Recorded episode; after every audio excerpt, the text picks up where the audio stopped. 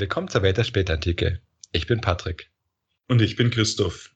Und willkommen zur Miniserie Die Perser, Folge 10. Letzte Folge haben wir uns angesehen, wie die Perser und Römer über Bande gespielt haben und eifrig imperiale Geopolitik betrieben haben, um die jeweils andere Macht zu schwächen. Die heutige Folge widmet sich ganz Chosrau I. Wir haben ihn ja schon vor zwei Folgen eingeführt und uns seine Reformen angeschaut. Heute beschäftigen wir uns ausgiebig mit seinen direkten Auseinandersetzungen mit den Römern und schauen uns dann die Lage im Inneren des Reiches an. Dabei werfen wir einen Blick auf sein Bauprogramm und seine Politik in den Bereichen Religion und Kultur. Chosrau hatte ja im Jahr 532 mit den Römern den ewigen Frieden geschlossen, aber allzu lange hatte diese Ewigkeit ja nicht gedauert. Ja, eine kleine Erinnerung zur Lage in den 530ern. Den Römern ist es überraschend schnell gelungen, das Vandalenreich in Nordafrika zu erobern. Und in Italien war ja Theoderich der Große gestorben und die nachfolgende Ordnung war nicht sehr stabil. Und die Römer haben dies dann ausgenutzt und sind jetzt dazu übergegangen, auch den Ostgoten den Garaus zu machen. Und in dieser Situation haben dann anscheinend die Goten den Persern Avancen gemacht, die Römer anzugreifen. Der Feind meines Feindes. Genau. Ja, die, die Überlegung ist klar. Greifen die Perser an, werden damit die Ostgoten entlastet. Und aus Sicht der Perser war das natürlich eine gute Gelegenheit für einen Angriff, denn die Lage zwischen Römern und Persern war ja eigentlich immer angespannt. Und noch unter Kavat wurde der Krieg gegen die Römer geführt.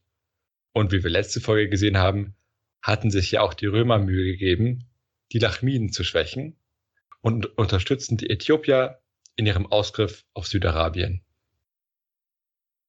Es kam dann also im Jahr 540 zum Krieg gegen die Römer.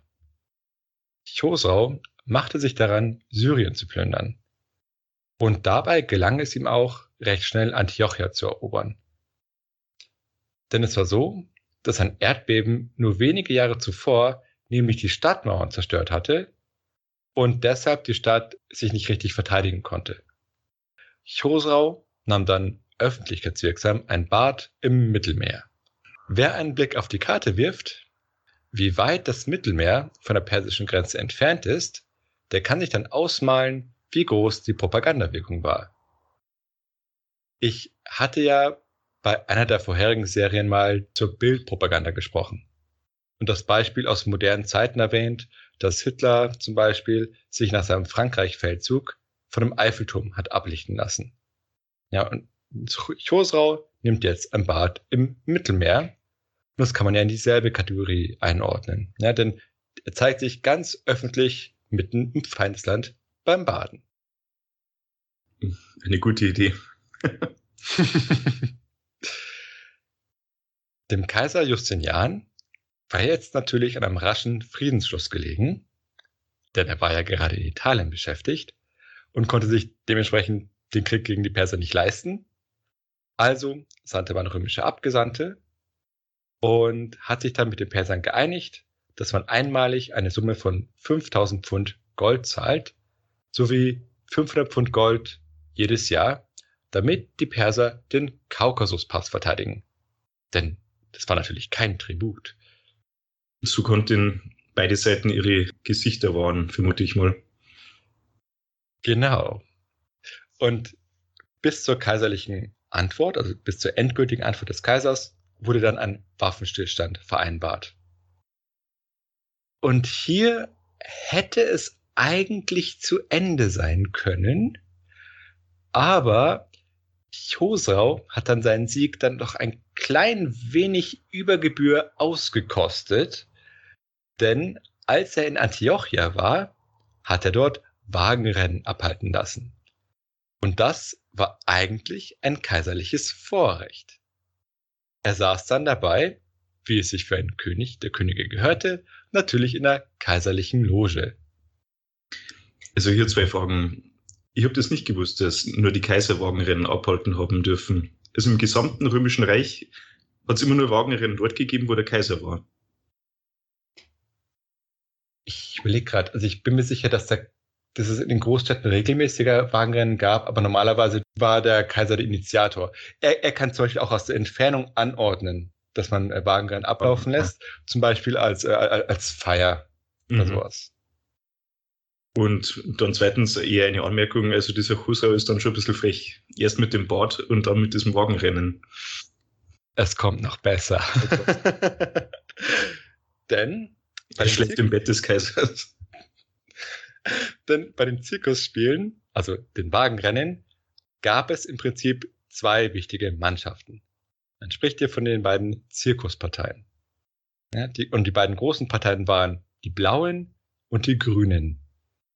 Und es war bekannt, dass Kaiser Justinian ein klarer Unterstützer der Blauen war. Und jetzt rate mal, welche Partei in Antiochia jetzt gewonnen hat. Ja, natürlich die Grünen. Genau. Und Chosrau hatte natürlich überhaupt nichts damit zu tun gehabt. natürlich nicht. aber, aber wieso hat er denn das gemacht? Du meinst, abgesehen davon, dass es lustig ist? also, es, es war natürlich ein Akt der Demütigung gegenüber dem Kaiser. Und es wirkt zwar jetzt total kindisch und für beidseitige äh, Beziehungen ist nicht sehr förderlich, aber bei Aristokraten und umso mehr bei Herrschern war es ja so, dass man immer herausstreichen musste, dass man der Beste war. Und das konnte dann zu solchen absurden Dingen führen. Da fragt man sich schon, was für ein äh, Selbstwertgefühl dieser Husra äh, gehabt hat, wenn er sich da überall so profilieren muss. So ein, klein, so ein kleinen Minderwertigkeitskomplex gegenüber dem Kaiser. Ja, total. Also überhaupt, wenn man sich auch mit, mit großer Politik beschäftigt, von zu der Zeit, äh, es artet irgendwie immer total in den Kindergarten aus. Und also dann war das jetzt ein Grund für Wiederaufnahme der Kampfhandlungen, weil die Grünen gewonnen haben.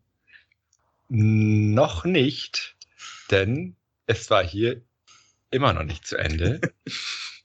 denn Chosrau ist jetzt von Antiochia wieder abgezogen, hat aber bei seinem Rückmarsch nach Persien einigen römischen Städten noch einen Besuch abgestattet. Und eigentlich gab es ja einen Waffenstillstand, aber Chosrau hat trotzdem mehrere römische Städte wie Dara oder Edessa erpresst, dass sie ihm Geld zahlen sollen, weil er sie sonst angreift. Und dann ist es dem Kaiser dann doch zu bunt geworden und er hat natürlich den Waffenstillstand widerrufen. Chosrau, absolut verständlich. Also, man könnte argumentieren, dass Kosa den schon widerrufen hat. Im Prinzip schon, ja. Wie, wie, alt, wie alt war Kosa da übrigens? Weiß man das? Das müsste ich nachschlagen. Äh, also er war auf alle Fälle erwachsen. Chosrau hat sich derweil dann bei seiner Hauptstadt an einen Bau an einer neuen Stadt gemacht. Und diese Stadt hieß We Antioch Chosrau. Also besser als Antiochia, erbaut von Chosrau. Natürlich. Logisch.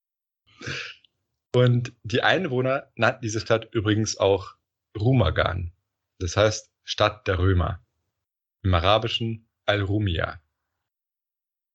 Da kann man sich auch denken, wer diese Stadt bewohnt hat. Also es wurden halt wieder Leute verschleppt und die dann dort angesiedelt.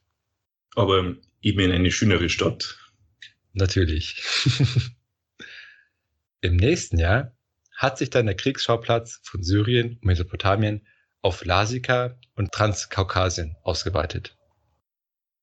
Zudem ist es Chosrau gelungen, Petra zu erobern.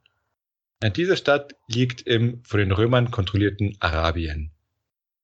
Belisar, also der bekannte Feldherr, wurde dann vom Kaiser an die Ostfront abkommandiert und dort konnte er dann kleinere Erfolge erzielen, aber es kam nicht zu einem Durchbruch. Daraufhin wurde er dann nach Italien zurückgeschickt. Chosrau versuchte dann indessen Edessa zu erobern und die römischen Besitzungen jenseits des Tigris anzugreifen. Aber Edessa konnte ihm widerstehen und er musste sich zurückziehen. Die Römer wiederum erlitten dafür eine Niederlage in Armenien. Dann kam es zum Abschluss eines Waffenstillstandes. Dieser sollte fünf Jahre halten und die Römer zahlten 2000 Goldpfund. Im Jahr 4 des Waffenstillstandes wurde er jedoch von den Römern gebrochen. Denn die Römer verbündeten sich mit Lasika, das liegt ja an der Ostküste des Schwarzen Meeres, und haben, sie haben dort versucht, die Perser zu vertreiben. Und zudem konnten die Römer dann im Jahr 551 Petra zurückerobern. Dann wurde wieder ein Waffenstillstand geschlossen, der wieder auf fünf Jahre terminiert wurde, wobei aber Lasika von diesem ausgenommen wurde. Interessant. Mhm. Und während es dann dort weitere Kämpfe gab, verhandelten die Römer und die Perser und schlossen dann im Jahr 561 einen Frieden. Diesmal waren sie dann etwas weniger optimistisch und, und nannten ihn nicht ewigen Frieden. Stattdessen wurde er aber dann immerhin auf 50 Jahre geschlossen, was immer noch ein bisschen unrealistisch war. Und Spoiler, er hielt keine 50 Jahre. Schade. Aber wie laufen solche Verhandlungen eigentlich ab? Und zu dieser Frage habe ich ein Zitat mitgebracht von Menander Protector. Er war nämlich bei den Verhandlungen zugegen und beschreibt sie wie folgt. Petros, der Gesandte der Römer, der sowohl genügend allgemeine Bildung als auch Rechtswissen besaß, erklärte Folgendes. Zitat. Wir sind hier, o Perser, weil uns der Kaiser der Römer geschickt hat. Zu sagen, wer bei uns Kaiser ist, dürfte wohl überflüssig sein, denn seine Taten haben euch den Mann ausgewiesen. Ich bin nun hier, um die schon bestehenden Friedensabkommen in einen dauerhaften Frieden umzuwandeln. Ich will aber zunächst auf den Charakter und die Macht des Staates hinweisen, mit dem ihr Frieden schließen werdet. Aber wenn ich auch recht großspurig aufzutreten scheine, ich habe das für beide Reiche vorteilhafte im Auge, nehmt mir meine vielen Worte nicht übel. Dann gibt's noch ein bisschen Blabla und dann geht's weiter. Ihr werdet nun Frieden mit den Römern schließen.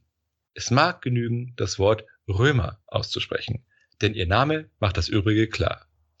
Ihr müsst nun, da ihr mit einem solch gewaltigen Staat Frieden schließen werdet und nicht über Kleinigkeiten Rat haltet, das Beste und Nützlichste wählen und anstatt der ungewissen Aspekte des Krieges das für alle Menschen sicherste, den Frieden als Segen begrüßen.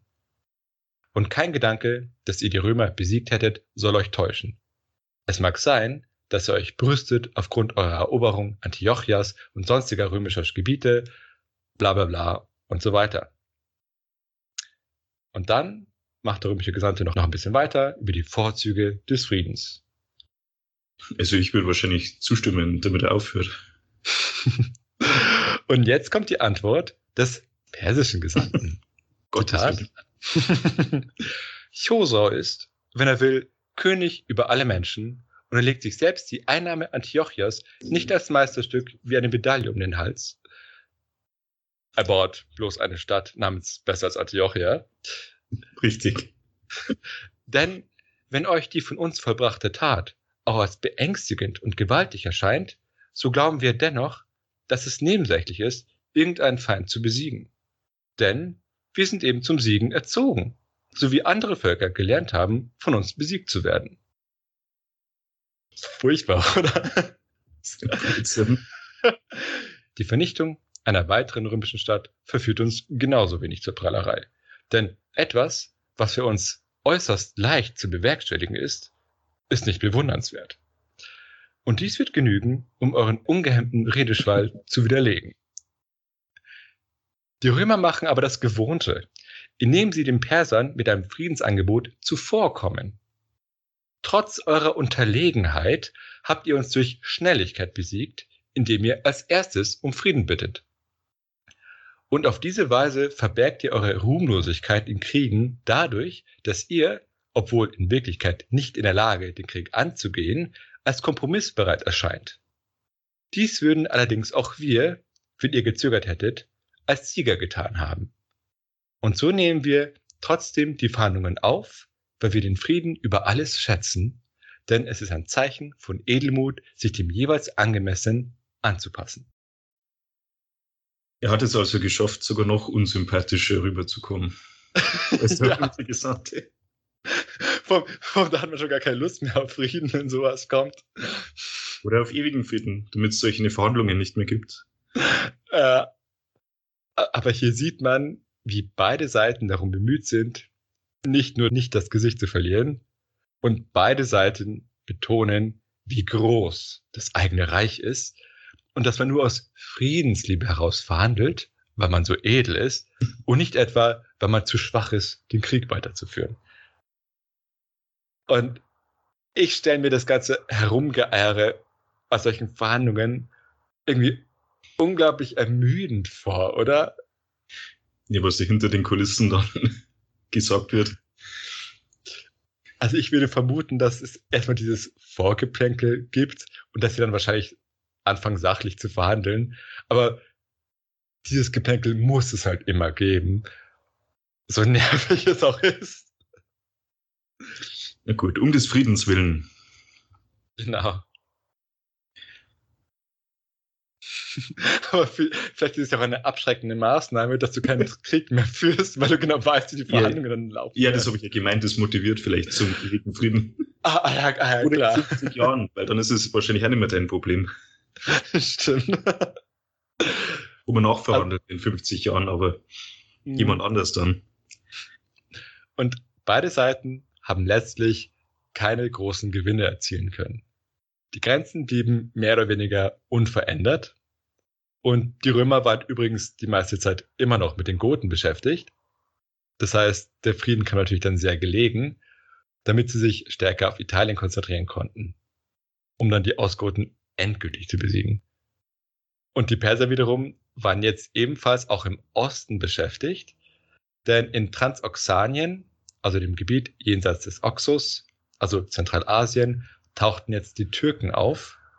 Und mit Hilfe dieser Türken hat jetzt Chosrau endgültig die Heptaliten vernichtet. Und anscheinend hat er dann daraufhin das Gebiet südlich des Oxus erobert, während die Türken das Gebiet nördlich davon kontrolliert haben. Wie weit genau das Perserreich jetzt nach Osten reichte, ist aber nicht ganz klar. Im Jahr 566 kam es dann wieder zu Spannungen mit den Römern, wie immer, denn Kaiser Justinian war nach fast 40-jähriger Herrschaft gestorben und sein Nachfolger wurde Justin II. Oder wie ihn ein Professor von mir mal charakterisiert hat, eine richtige Hofschranze. Warum denn das? Der war anscheinend seine ganze Karriere lang immer nur am Hof und hat halt dort intrigiert, bis es dann zum Kaisertum geschafft hat. Also er war nicht äh, eigentlich der natürliche Nachfolger. Ähm, nicht wirklich. Also ich glaube, es bestand schon eine Verwandtschaft zu Justinian, aber Justinian hat es gemieden, einen Nachfolger zu designieren. Also eigentlich ist es ja eher instabil, wenn du das nicht machst, weil, die Leute ja immer sich denken, oh, okay, wer kommt dann? Aber andererseits willst du deinen Nachfolger auch nicht zu früh designieren, weil der sich dann zu schnell bequem machen könnte auf seinen zukünftigen Thron und dann vielleicht anfangen kann zu sägen oder sowas. Oder vielleicht ähm, eine höhere Unfallswahrscheinlichkeit hat. Genau. Und dieser Justin der Zweite hat sich jetzt geweigert, die verabredeten Zahlungen an die Perser zu zahlen. Ist da auch ein wenig die Einstellung, dass Verträge eigentlich nur zwischen Herrschern geschlossen werden und nicht zwischen Nationen? Ich glaube, das könnte eine Rolle spielen. Mhm. Und vor allem, es ist ja nie gut für das Prestige, wenn du, wenn du zahlst und er ist jetzt der neue Kaiser und dann sagt er, klar, ich bin toll und äh, ich gebe mich für sowas nicht her. Mhm. man hat sich auch stark genug gefühlt. Gleichzeitig haben die Römer jetzt auch Svanetien für sich beansprucht. Svanetien, das war ein Gebiet nahe von Lasika, von dem dann aber Justin II. behauptet hat, dass es ja eigentlich zu Lasika gehört. Und das Problem war, dass dieses Gebiet nicht Gegenstand der Friedensverhandlungen war mit den Persern. Das heißt, es war nicht ganz klar.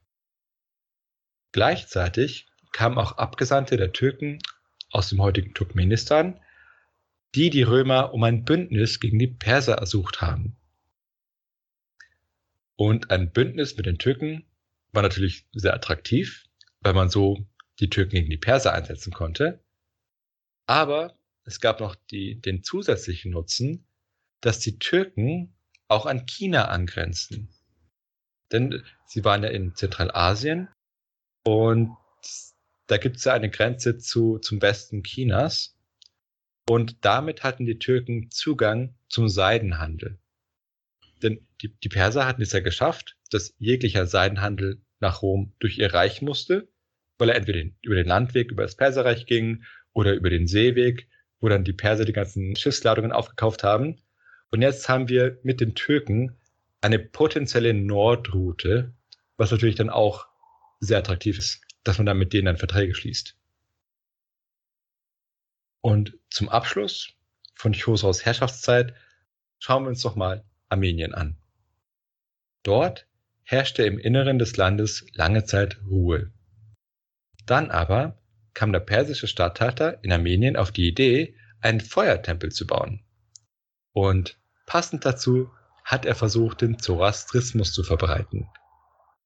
Um den Ganzen dann die Krone aufzusetzen, hat er ein Familienmitglied der Mamikonian getötet. Ja, zur Erinnerung, die Mamikonian waren die führende Familie, die damals den Aufstand der Armenier gegen die Perser angeführt hatten. Das hat dann im Jahr 571 zu einem Aufstand geführt, sodass dann der Statthalter und seine Familie umgebracht wurden. Und unterstützt wurde dieser Aufstand dann von den Römern unter Kaiser Justin. Und er hat dann auch diesen Aufstand in Armenien ausgenutzt, selbst ins Persische Reich einzufallen. Ist ja wirklich wie eine Schablone, die man durchaus in der neuesten Geschichte auch sieht. Ja, ja, genau. Das ist zeitlos. Traurig, aber hm. ja, das ist, das ist ja immer so, immer unterstützt du Leute. Du verteidigst dich. Grundsätzlich. Das ist, ich meine, also ich wüsste, es ist zwar lustig, aber ich kenne jetzt auch kein Beispiel in der Geschichte, wo jetzt irgendeine Seite sagt, ja, wir sind böse und darum greifen wir euch an. Nein, natürlich nicht. Den Römern ist es jetzt aber nicht gelungen, Nisibis einzunehmen. Das war eine wichtige Stadt in Nordmesopotamien. Im Gegenteil konnten jetzt aber die Perser die römische Grenzstadt Dara erobern und Syrien plündern. Das hat dann dazu geführt, dass Justin II. um Frieden gebeten hat. Kurze Zeit später ist er dann geisteskrank geworden und deshalb musste dann im Jahr 574 Tiberius zum Mitkaiser erhoben werden, der dann den alten Kaiser von der Macht gedrängt hat. Es wurde dann ein einjähriger Waffenstillstand geschlossen und die Römer zahlten wieder eine jährliche Summe also nichts gebracht. Äh, und Armenien wurde aber vom Waffenstillstand ausgeschlossen. Ja, das heißt, dementsprechend hat Chosrau dann ein Jahr später Armenien angegriffen. Und nach anfänglichen Erfolgen Chosraus konnten aber die Römer dort die Oberhand gewinnen, sodass es dann im Jahr 576 zu Friedensverhandlungen gekommen ist. Diese wurden aber vom Sieg der persischen Armee in Armenien unterbrochen. Ja, das heißt, man fängt an zu verhandeln, währenddessen wird weiter gekämpft. Jetzt haben die, die, die Perser die Oberhand und jetzt sagt man, ah ja, braucht man keine Verhandlungen mehr. Und im, im Zuge ihres Erfolges haben sich dann die Perser jetzt geweigert, Dara den Römern zurückzugeben. Und auch armenische Überläufer wollten sie jetzt nicht ausliefern. Das heißt, der Krieg ging weiter. Erst dann unter ihrem General Maurikios konnten die Römer dann Siege gegen die Perser erzielen. Und dann im Jahr 579 ist Chosrau dann gestorben, bevor ein Frieden mit den Römern geschlossen wurde. Also wir sprechen jetzt quasi von wie viel Jahren Krieg unter der Herrschaft Chosraus? Oh, schwer zu sagen. Also es gab immer seit 540 immer mal wieder. Immer mit diesen Waffenstillständen mhm. für ein paar Jahre und dann wieder Krieg. an verschiedenen Orten. 30 Jahre hin und her praktisch. Genau. Eigentlich hat keine Seite irgendwas erreicht. Genau. Also absolut sinnlos.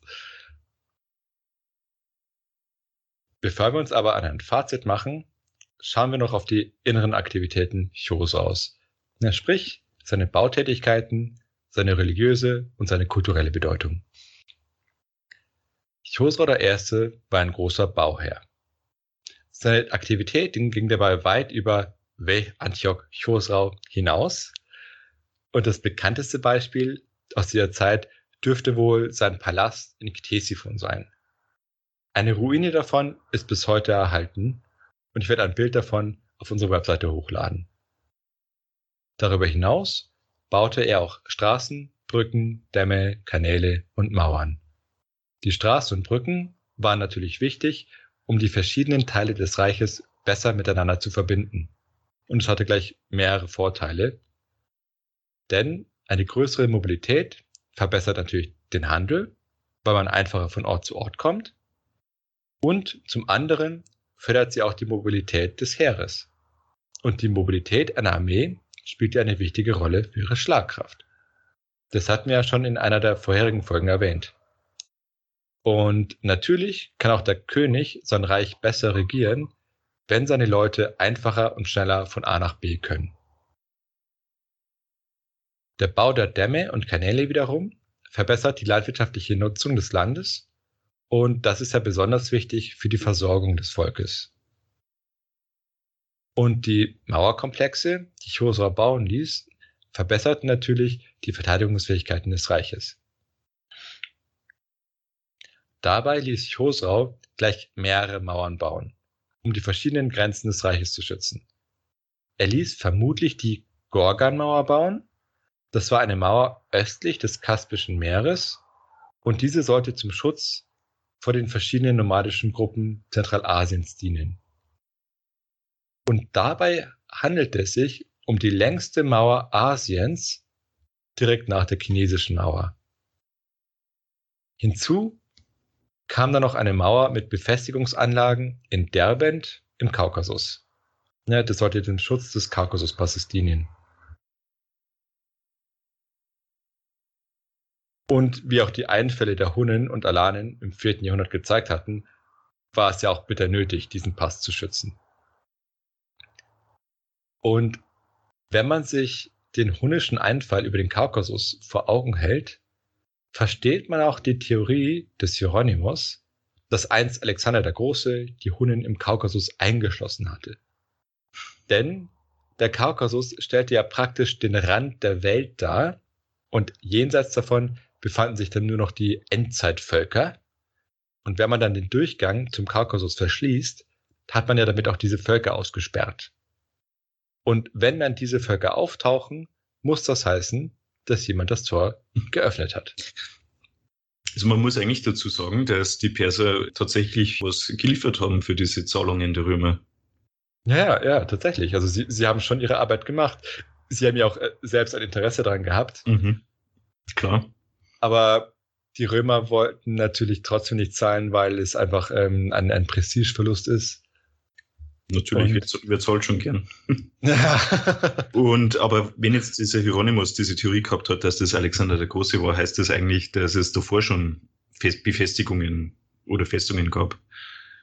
Genau, also da gab es tatsächlich schon mehrere Jahrhunderte lang Befestigungen.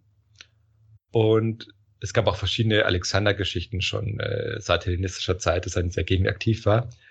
Und was Chosor gemacht hat, ist, dass er nur weitere Befestigungen hinzugefügt hat. Und die Befestigungsanlagen von Derbent gibt es übrigens auch noch heute zu sehen. Und auch da werde ich wieder ein Bild auf unsere Webseite laden. Und diese Befestigungsanlagen gehören auch zum UNESCO Weltkulturerbe. Okay.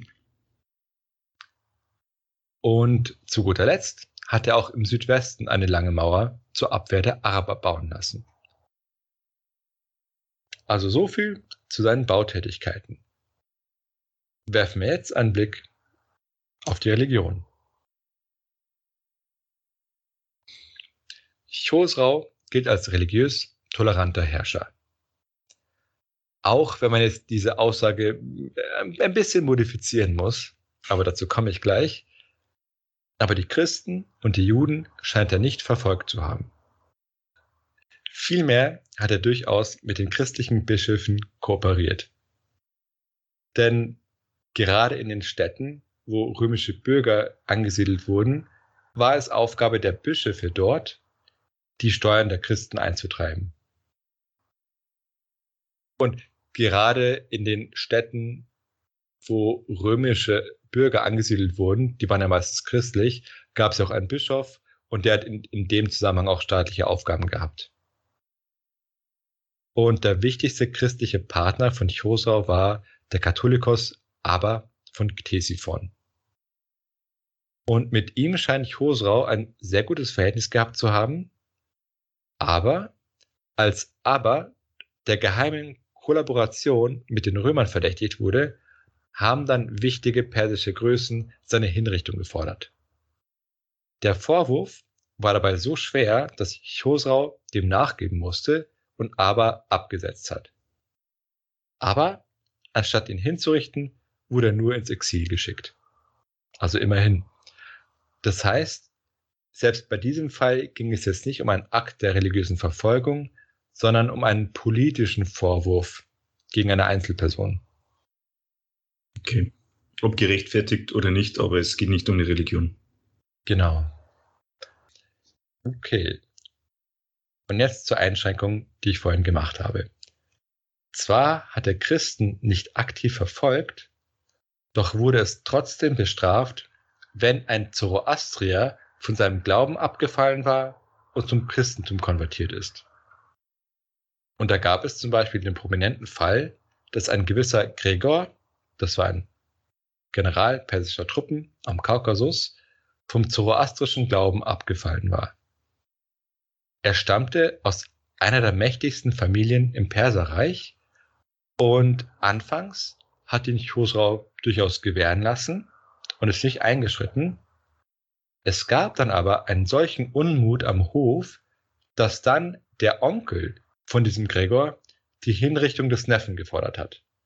Er sagte, Zitat, es ist eine große Schande für die Religion der Magier, also gemeint sind natürlich die zoroastrischen Priester, dass ein so großer Mann von der Linie des Hauses von Miran, die immer Diener von Ormazd waren, also Ormazd, das ist mittelpersisch für Ahura Mazda, jetzt ein Diener Christi wird.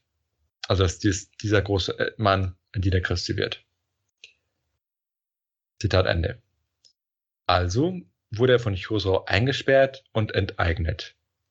Aber der Sohn dieses Onkels, also der Cousin von Gregor, fand, dass diese Maßnahme nicht ausgereicht hat, um die Ehre der Familie wiederherzustellen und hat deshalb verlangt, dass er hingerichtet wird. Und da die Familie sehr einflussreich war und einer der Irren gerade auch von einem erfolgreichen Feldzug gegen die Heptaliten heimgekehrt war, hat sich Hosrau dann der Bitte gebeugt und den Apostaten, also den Abtrünnigen, hingerichtet. So ein, ein netter, ein netter Cousin oder ein netter Onkel. Ja. Oder ging es dann um die, also Christen werden toleriert, aber es wird nicht toleriert, dass jemand vom, von der Staatsreligion abfällt praktisch. Genau. Das ist eigentlich ähnlich wie im Islam heute. Da, da gibt es auch ähm, Strafe auf Apostasie, mhm. selbst wenn man Christen, die schon vor Christen waren, gewähren lässt. Und dass es jetzt hier Familienangehörige waren, die Gregor denunziert und seine Bestrafung gefordert haben, war übrigens die Norm. In Fällen von Apostasie, also Glaubensabfall, waren es in der Regel die Familienangehörigen väterlicherseits, die hier eingegriffen haben. Nochmal zur Erinnerung zur persischen Gesellschaftsstruktur.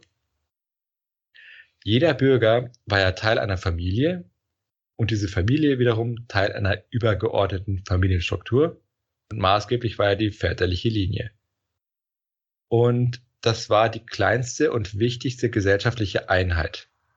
Und diese Einheiten begingen auch gemeinsame Feste und bildeten jeweils auch eine Kultgemeinschaft, und es waren dann die väterlichen Familienmitglieder, die die Einhaltung der gesellschaftlichen Normen durchgesetzt haben. Und im Zoroastrismus war eben der Abfall vom Glauben verboten. Und deshalb war es dann die Aufgabe dieser Familienmitglieder, jetzt in Aktion zu treten. Das heißt, Chosrau war hier nicht ein aktiver Verfolger. Weder ist er von sich aus gegen Gregor vorgegangen, als sich herumgesprochen hat, dass er Christ geworden ist.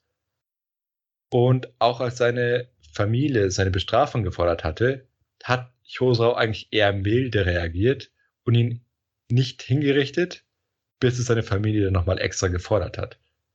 Ja, das heißt, Chosrau war in diesem Zusammenhang relativ religiös tolerant, aber die Regeln des Zoroastrismus und der Gesellschaft waren es nicht. Und dann, wenn eben der König darum gebeten wurde, hat er dann entsprechend die Verbote durchgesetzt. Okay, so liegt es bei den Familien. Und da geht es dann um Familienehre. Ja, okay. Explizit hat der eine ja von Ehre gesprochen. Mhm. Also das hat dann dazugehört. Und ja, ich glaube, das kann man sich heute vielleicht etwas schwieriger vorstellen, aber dass man eine Kultgemeinschaft sein muss, da, ähm, ich glaube, dass Religion allgemein dort weniger individualistisch betrachtet wurde, wie jetzt heute zum Beispiel. Mhm. Sondern es ist eine Gemeinschaftssache. Das heißt, du trittst, du trittst ähm, aus der Familie und aus der Gemeinschaft aus in gewisser Weise. Ja, insofern könnte ich nachvollziehen, dass der praktisch aus der Familie ausgeschlossen wird und äh, gemieden, aber dass dann die Familie seine Hinrichtung fordert. Mhm. Ja, das ist dann vielleicht wirklich vergleichbar mit dem Konzept der Familienehre, äh, mhm. wo man dann auch ähm, exzessiv wird. Ja, das ist, äh, ist ein ganz anderes Ehr, eine ganz andere Vorstellung von Ehre und ähm, als was wir es, wie wir es heute kennen. Ja, ich glaube, es wird halt auch als Angriff angesehen. Also, wenn der eine aktiv sich gegen dich entscheidet, dass es als persönlicher Angriff gewertet wird, ähnlich wie zum Beispiel jetzt bei einer Blutfehde, da hatten wir das ja auch gesehen bei den Merowingern, wenn ein Familienmitglied von dir getötet wird, dann siehst du es ja auch als Angriff von dir und der gesamten Familie und dann musst du den anderen töten aus Rache. Und ich vermute mal, dass das wie ein Angriff auf die Familie gewertet wurde, weswegen dann dieser extreme Gegensatz entsteht. Mhm. Okay. Aber jetzt zu etwas erfreulicheren Dingen noch etwas Kultur. Chosrau gilt als äußerst gebildet, mit Interessen für Philosophie, die Naturwissenschaften, soweit man es damals sagen konnte, für Mathematik und Medizin. Er schickte Gesandtschaften nach Indien mit Geschenken und fragte danach, dass ihm als Gegenleistung Philosophen zu seinem Hof geschickt werden, damit er von diesen lernen könne. Äh, zudem gewährte er römischen Philosophen Gastfreundschaft in seinem Reich. Als der Kaiser Justinian nämlich die Akademie in Athen geschlossen hatte, waren die dortigen Philosophen ins Perserreich gegangen. Und als Dank dafür, dass sie dort freundlich aufgenommen wurden, haben sie dann auch Chosrau als Philosophenkönig bezeichnet. Hm. Also äh, kann man dann sagen, das ist hier der Beginn ähm, der, der Bewegung des äh, antiken Wissens äh, in den Osten? Ähm, nein. dann okay. wenige Jahre später sind die Philosophen zurückgekehrt. das hat ihm doch nicht gefallen, okay. Genau. Ähm, aber man kann sagen, dass, äh, also dass schon vieles an Wissen im Perserreich jetzt aktiv gesammelt wurde, also nochmal noch mal verstärkt durch Chosrau. Er hat nämlich auch zahlreiche Gelehrtentexte aus dem Griechischen, aus Sanskrit oder auch aus dem Syrischen ins Mittelpersische übersetzen lassen. Und man muss auch sagen, in dieser Hinsicht war Chosrau kosmopolitischer als die Römer. Denn spontan wüsste ich da kein Beispiel, wo jetzt gezielt Wissen auch aus anderen Kulturen zusammengetragen wurde. Denn im Römischen Reich waren ja maßgeblich griechische und auch lateinische Schriften, weil im Ostreich schon lateinische Schriften viel weniger. Und zwar gab es jetzt auch im syrischsprachigen Teil des Römerreiches auch syrische Literatur, also es wurde dort auf Syrisch gelesen und geschrieben, aber das war dann eher so eine lokale Angelegenheit, während die griechischen Muttersprachler sich jetzt keine Mühe gegeben haben, jetzt auch andere Sprachen zu lernen, außer vielleicht mal Latein, wenn man in den Bereich äh, Jura oder staatliche Bürokratie gehen wollte. Das heißt eigentlich, die Römer waren viel snobistischer, muss man sagen. Während in Persien hingegen einige römische, armenische, persische und indische Wissenstraditionen zusammengekommen sind. Das hat dann eine Renaissance in Persien angestoßen. Chosrau hat in diesem Zusammenhang auch die Akademie von Gunde Schapur gefördert. Diese wurde bereits in früh-sassanidischer Zeit gegründet und hier war es auch, wo die gelehrten Texte verschiedener Traditionen gesammelt und dem Avesta angefügt wurden. Ich hatte ja zu Beginn der Serie das erwähnt.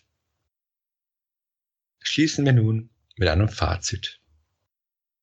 Nach der Schwächephase des sassanidischen Königtums im 5. Jahrhundert und den mazakitischen Wirren unter Kawad hat Chosrau das sassanidische Königtum zu einem neuen Höhepunkt verholfen.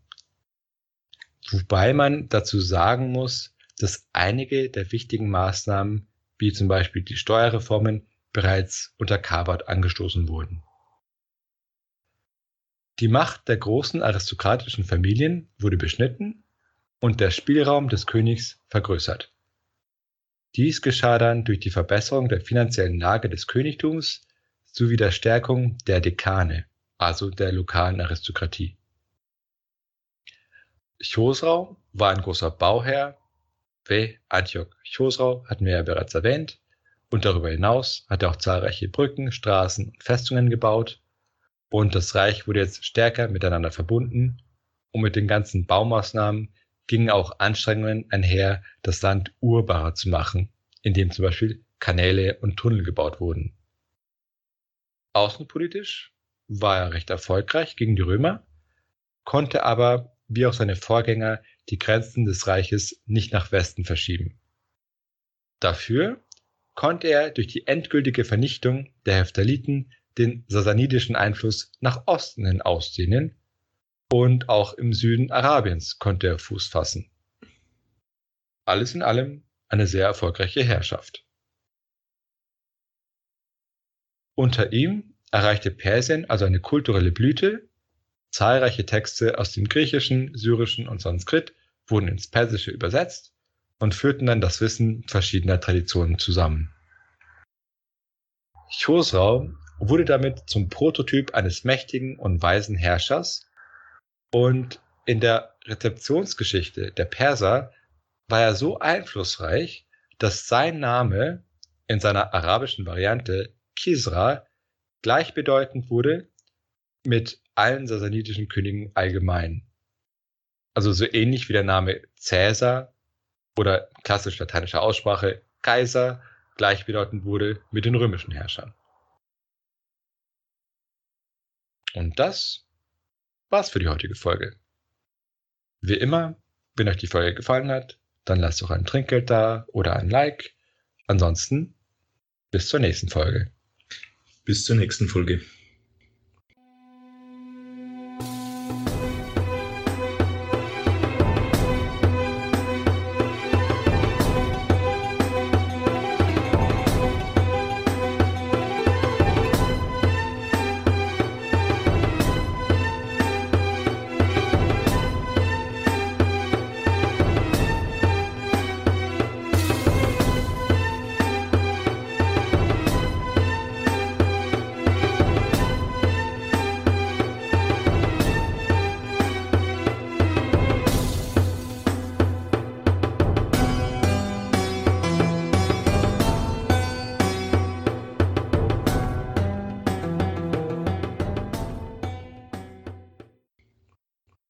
Irgendjemand sollte mal äh, eine Doktorarbeit oder irgendwas, eine Untersuchung machen, wie lange diese ewigen Frieden halt. Ja, ja, ich habe dann von Waffenstillständen gehört, wo man dann sagt, aber hier darf man kämpfen.